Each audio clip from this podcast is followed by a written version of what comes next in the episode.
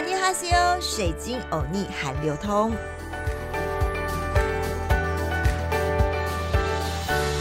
阿尼哈西欧，欢迎来到好好听 FM，水晶欧尼韩流通，我是水晶主播 Crystal。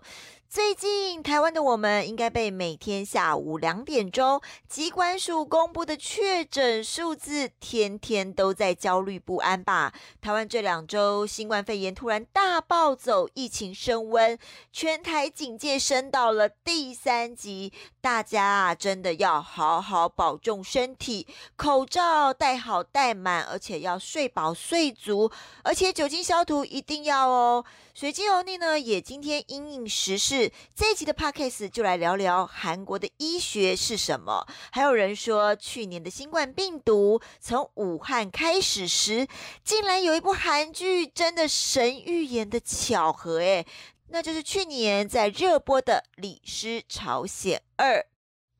近被追剧的网友说啊，怎么神预言肺炎的疫情呢？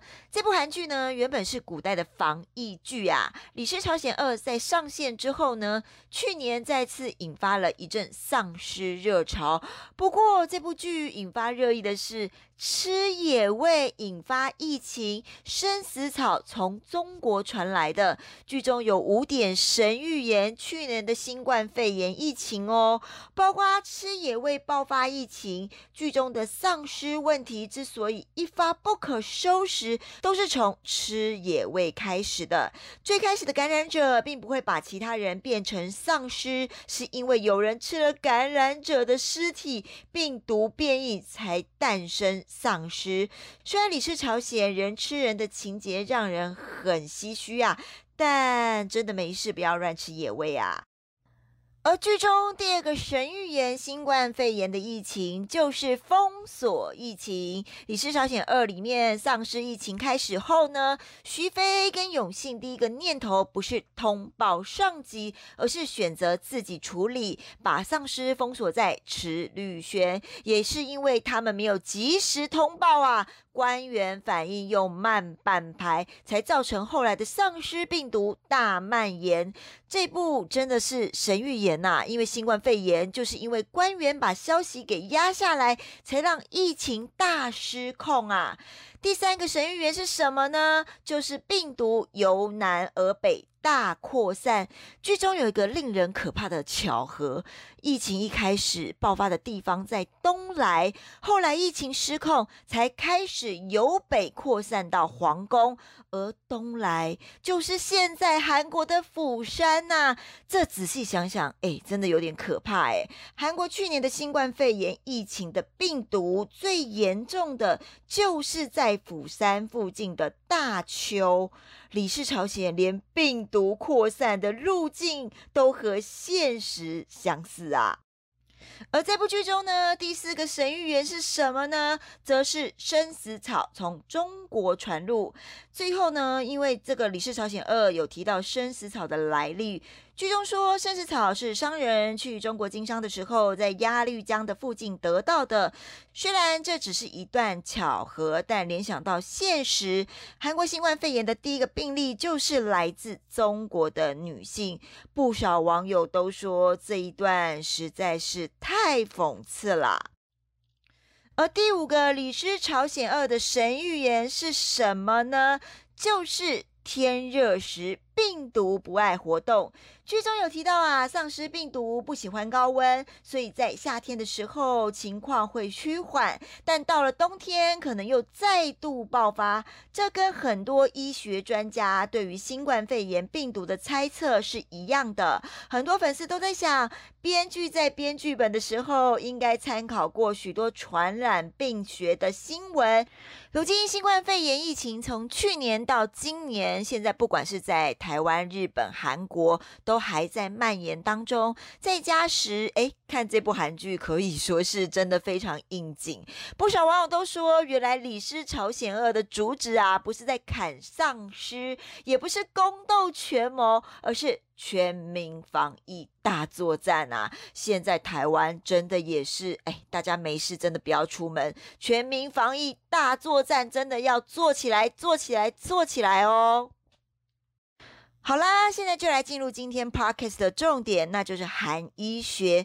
到底跟中医有什么不同？另外，韩医学在韩国可能是有着崇高的地位哦。讲到韩医学啊，就不得不提这部很多粉丝都看过的韩国穿越剧《名不虚传》。如果你现在正在家里，哎，大家都不要出门了嘛，台湾疫情非常严重，哎，现在《名不虚传》或者是刚刚提。到的《李氏朝鲜二》可以再看起来哦。这部片可是在当时惹怒了一片大陆网友啊。怎么说呢？因为这部剧是以中医为主要情节，引发中国人的热议。有人说韩国人又来抢中医了，而有人却认为韩国人一直在鞭策中国人。为什么韩国人又把针灸或者是中医抢先一步？明明是中国传过去的中医和针灸拍的这么的出神入化。好像针灸跟中医都是韩国人发明的耶。这部戏其实在讲述十七世纪朝鲜名医穿越到现代，以出神入化的针灸医术医治病人。大陆网友为什么会骂到没力呢？那就是又让韩国人先抢先一步啦。他们就痛斥啊，南韩只会抄袭中华文化。但其实水晶欧尼是觉得，哎，其实这部剧蛮好看的哦，因为自己水晶欧尼是有在做针灸的。他用三 D 动画去呈现针灸的穴位和精髓，后置技巧让如果你是有在看中医针灸的人，会觉得这部剧很有感，拍的很到位，也很用心。当然啦，真的会觉得哇，明明针灸是中国人发明的，真的看了这部戏以后会觉得，哎，韩医学的针灸功力也太强大了吧？难怪是惹恼了一堆大陆网友啊。名不虚传，这部韩剧呢，不只有韩剧必备的俊男美女，更以中医医疗的情节勾起人们的兴趣。来自十七世纪朝鲜王朝时期的医生许任，是当时最好的针灸师，但因为受挫而愤世嫉俗。机缘巧合，来到四百多年后的首尔，遇到现代的外科医师崔燕京，也就是女主角，双方啊展开了一场传统和现代医学的交流。在剧中，古代的医生许任擅长。把脉听诊，不止对中医的医学理论朗朗上口，还随身带着从十七世纪带过来的整组针灸工具，随时准备对患者展开施救的剧情。而且他对针灸有自己的看法，相比医药，针灸更廉价高效，对穷人是最好的医疗方式。剧中的许任医术神奇又帅气，能很快救醒昏迷的少女，还可以把针穿过人体而无血渗出。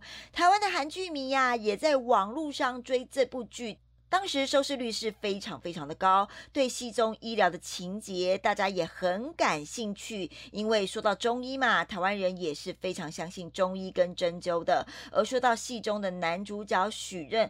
在古代可是真有其人，历史上是真实存在的朝鲜时代的人物。他和执笔东医宝鉴的许俊，生活在韩医学的黄金时代啊，是带领十七世纪朝鲜针灸医学发展的主人公。许任在二十三岁时成为真医员，二十五岁时成为正六品的医学教授，跨越了当时贱民的身份限制，上升成为了正三品的堂上官。从宣主道光海军为止，二十六年间一直受到青睐。在妊娠无赖的时期，他以一支针呢救活了数万人的生命的许任，戏剧化的本身成为了朝鲜最高的针灸医师。由许愿纸笔的针灸经验方被翻译成日本版到中国版，和许俊的东医保健双结合，到现在还在流传。李氏朝鲜时代的医师，专长是针灸，被评为朝鲜时代最高的针灸医师。而许任呢，和另外一位名医许俊是同时代的人。讲到韩医学啊，一定要提到这一位，就是我刚刚提到许俊这号人物，在很多的韩剧里都一定有这位古代人物的影子哦。光是韩国的 NBC 电视台就三部戏在演许俊这个人物。就知道他在古代的朝鲜是可多大有来头了吧？像是 NBC 的东医保健由徐仁熙饰演，NBC 的许俊是由田光烈演，而 NBC 的龟岩许俊则是由金柱赫来饰演的。另外，在二零一四年 SBS 的《来自星星的你》，哎。这个许俊呐也出现在里面哦。二零一六年 JTBC 的《魔女宝剑》，以及我们这集提到的《名不虚传》，当然，当然。都有许俊这号人物，所以 NBC 的这部剧呢，就叫《归延许俊》啦。封号杨平君，是朝鲜王朝宣祖及光海军时期的名医。宣祖七年开始行医，三十岁的时候呢，他已经任太医院的医官了。到了宣祖三十八年，也就是一六零五年的时候，已经封为。护圣功臣三等，宣祖四十年的时候，已经升为崇禄大夫啦。一六一五年的时候死掉的时候呢，追赠为正一品的辅国崇禄大夫，被誉为医圣呐。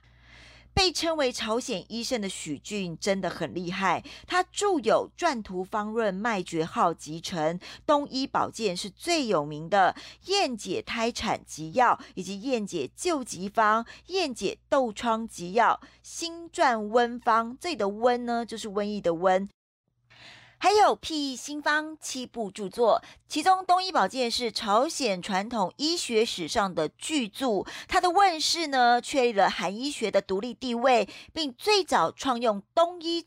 作为朝鲜传统医学的专有名称，而这本书二零零九年被列入了联合国教科文组织的世界遗产名录。徐剧根据自己六十年所累积的医学知识和经验，创立了痘疮、水痘、麻疹、猩红热等类似疾病的相区分的传染病学。他所著作的《验解痘疮急药》，打破了当时古代人们认为痘疮是痘神引起的疾病。不能治疗的古老观念，而他在晚年所著作的有关一六一三年朝鲜北部猩红热疫情的传染病医学辟疫新方呢，是中韩日东亚三国中最早将猩红热以及其他症状类似的疾病区分开来的，也是世界最早对猩红热病症做出最准确记录的著作之一。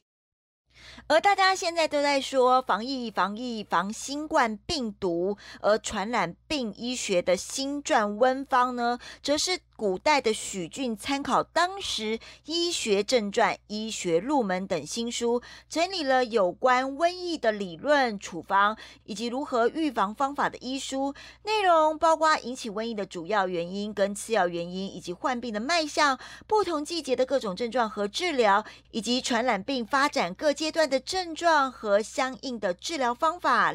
类似的疾患，甚至驱散瘟疫的皱纹和药物处方，预防瘟疫的方法，无法治愈的症状，以及罹患瘟疫后要注意的事项。其中《传图方润脉诀集成》呢，更是许俊的第一部著作。初学者呢，现在是用来学习诊脉，而这本书的问世，使得许俊得到医学界的认可。而到了现代，更成为韩国、朝鲜医学考试的课本教材之一。但许俊其中的一本著作《东医宝鉴》，则是被大陆的民众觉得非常非常不开心，因为水晶欧尼刚刚有提到啦，因为二零零七年的时候，南韩将中医改成了韩医学，拿去申报世界遗产。